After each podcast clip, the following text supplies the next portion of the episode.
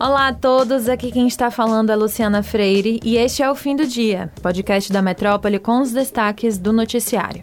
E está começando o episódio desta quinta-feira, 10 de março. Aqui comigo na apresentação está Catarina Carvalho. Oi, Cat. Oi, Lu, olá a todos. E a gente começa falando sobre a Covid-19 e o uso de máscaras. Já comentamos que em Salvador e na Bahia, os gestores não sinalizam que vão dar fim à obrigatoriedade mas isso é o que se desenha pelo país. Isso mesmo, nesta quinta, o governo do Mato Grosso do Sul decidiu por desobrigar o seu uso em locais fechados. O presidente do programa Prosseguir, secretário de Infraestrutura, Eduardo Ridel, diz que a decisão se deu após análise de dados apresentados pela Secretaria Estadual da Saúde, mas reforça que a atenção e o monitoramento em relação ao coronavírus continuam. No Distrito Federal, o governador Ibanês Rocha também decretou nesta quinta o fim da exigência de máscaras em ambientes fechados. Segundo ele, a medida foi adotada com base no monitoramento dos dados da Secretaria de Saúde sobre a pandemia. Lembrando que o Rio de Janeiro foi a primeira capital brasileira a abolir o uso das máscaras em ambientes fechados, além de espaços abertos também. Em São Paulo, o governador João Dória disse nesta semana que a adoção da medida no estado deve ser reavaliada até o dia 23 de março. Já na Bahia, como a gente comentou, o governador Rui Costa disse que ainda não há previsão para decidir quando o uso de máscaras deixará de ser obrigatório. Por aqui, pelo fim do dia, vamos seguir de olho nesse assunto. Vamos falar agora de política. A reunião entre o governador Rui Costa, o ex-presidente Luiz Inácio Lula da Silva e o senador Jacques Wagner, marcada para esta quinta-feira, foi adiada. O encontro da cúpula ia acontecer em São Paulo e o adiamento teria sido um pedido do ex-presidente. Agora, não só Rui não viajou, como Wagner estaria a caminho da Bahia. Ainda não há previsão de um novo encontro.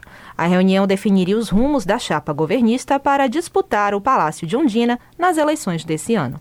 Até o momento, o PT, apesar de cravar que vai ser cabeça de chapa, não tem nome definido e está entre o secretário das Relações Institucionais, Luiz Caetano, a prefeita de Lauro de Freitas, Moema Gramacho, e o secretário da Educação, Jerônimo Rodrigues, como Jacques Wagner já havia revelado com exclusividade à Rádio Metrópole. E para conferir a entrevista completa, é só acessar o nosso perfil no YouTube, youtube.com/portal Metro 1. Depois de mais um anúncio de aumento no preço dos combustíveis, dado nesta quinta-feira pela Petrobras, um dos principais líderes da greve de caminhoneiros de 2018 se manifestou. Em conversa com o jornal Folha de São Paulo, Vanderlei Alves disse que o Brasil tem que parar em protesto. Conhecido como Dedeco, o líder denunciou que caminhoneiros, empresários de transporte e transportadoras não irão suportar o peso desse aumento. Ele também disse considerar que a guerra da Rússia contra a Ucrânia está sendo usada como desculpa pela Petrobras para enriquecer ainda mais os seus donos. Em nota, a Petrobras afirmou que o anúncio vem após 57 dias sem reajustes. Segundo a companhia, esse movimento vai no sentido de outros fornecedores de combustíveis no Brasil que já promoveram ajustes nos seus preços de venda. Para a gasolina e o gás de cozinha, o aumento anunciado se aproxima dos 20%, com acréscimo de 18,8% e 16,1%, respectivamente. Já o aumento do diesel é ainda maior, de 24,9%. O novo valor entra em vigor já amanhã, sexta-feira, dia 11 de março. Por aqui, vamos seguir acompanhando a movimentação da categoria.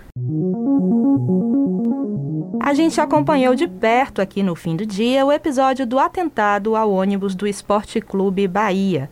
Pois bem, parece que agora finalmente temos o desfecho desse caso.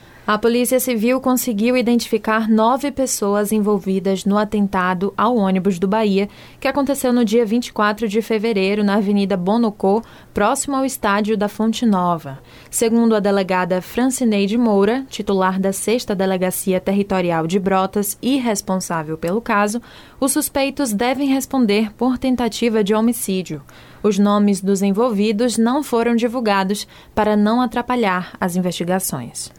A delegada disse que, ao contrário do que afirma a defesa dos acusados, o ataque não foi feito com um rojão, e sim com artefatos fortes e explosivos que poderiam ter causado danos muito graves aos jogadores que estavam no ônibus. Francineide ainda ressaltou que tudo leva a crer que o crime foi premeditado. Exatamente. O motivo da suspeita de premeditação são as imagens que mostram integrantes da torcida organizada Bamor em um bar, aguardando a chegada de outras pessoas antes das bombas serem arremessadas em direção ao ônibus da delegação tricolor. Até o álibi usado pelo presidente da Bamor, Ralph Silva, para não ser vinculado ao caso, parece que não se sustenta. Segundo a delegada, a defesa não apresentou nada que comprove que Ralph estava em Feira de Santana no dia, como foi dito. Ela também chegou a falar que acha no mínimo estranho que uma torcida tão apaixonada como a Bamor não estivesse acompanhando o time quando jogava na capital baiana.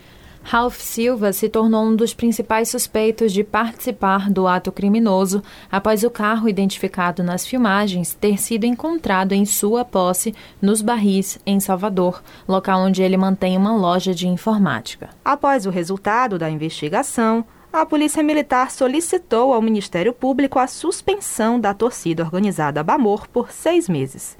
Segundo o portal Globo Esporte Bahia, Otto Lopes, o advogado que representa a Bamor, afirmou que ainda não foi notificado e que, segundo ele, a medida não tem efeito jurídico. Relembrando um pouco o caso, o atentado aconteceu no final de fevereiro, próximo à Arena Fonte Nova, quando o time chegava ao estádio para jogar contra o Sampaio Correia. O explosivo acabou atingindo dois jogadores que ficaram feridos na ação: o goleiro Danilo Fernandes e o lateral Matheus Bahia. O atacante Marcelo Cirino deixou o clube uma semana após o acontecido. A edição de hoje termina com uma boa notícia para quem não aguenta mais receber aquelas ligações chatas insistentes de números desconhecidos no celular. Isso porque, a partir desta quinta-feira, as chamadas feitas por empresas de telemarketing passam a contar com o código 0303 no início do número. Finalmente, né, a mudança tinha sido anunciada pela Agência Nacional de Telecomunicações, a Anatel, no início de dezembro e busca ajudar os usuários a identificar facilmente esse tipo de chamada para que eles possam decidir se vão atender ou não as ligações. Isso mesmo, mas a Anatel só considerou como telemarketing qualquer prática de oferta de produtos ou serviços pagos, ou seja, doações e cobranças, infelizmente, não vão usar o prefixo. É, e por enquanto a regra vale apenas para chamadas originadas de números de telefone celular. Para aqueles feitos de linhas fixas, a medida só entra em vigor a partir de junho. Agora é só ficar atento ao número do chamador e evitar atender aquelas ligações indesejadas. Já sabe, né? Se tem 0303 na frente, com certeza é uma empresa de telemarketing. E é isso, pessoal. O episódio de hoje fica por aqui, mas se você quiser ter acesso a essas e outras notícias, é só entrar no metro1.com.br. Acompanhe a gente também pelas redes sociais, arroba grupo.metrópole no Instagram e arroba metrópole no Twitter. Sempre lembrando que você pode ativar as notificações no Spotify para receber um alerta a cada nova edição do fim do dia. Tchau, Lu. Tchau, pessoal. Até amanhã. Tchau, Cat. Tchau, pessoal.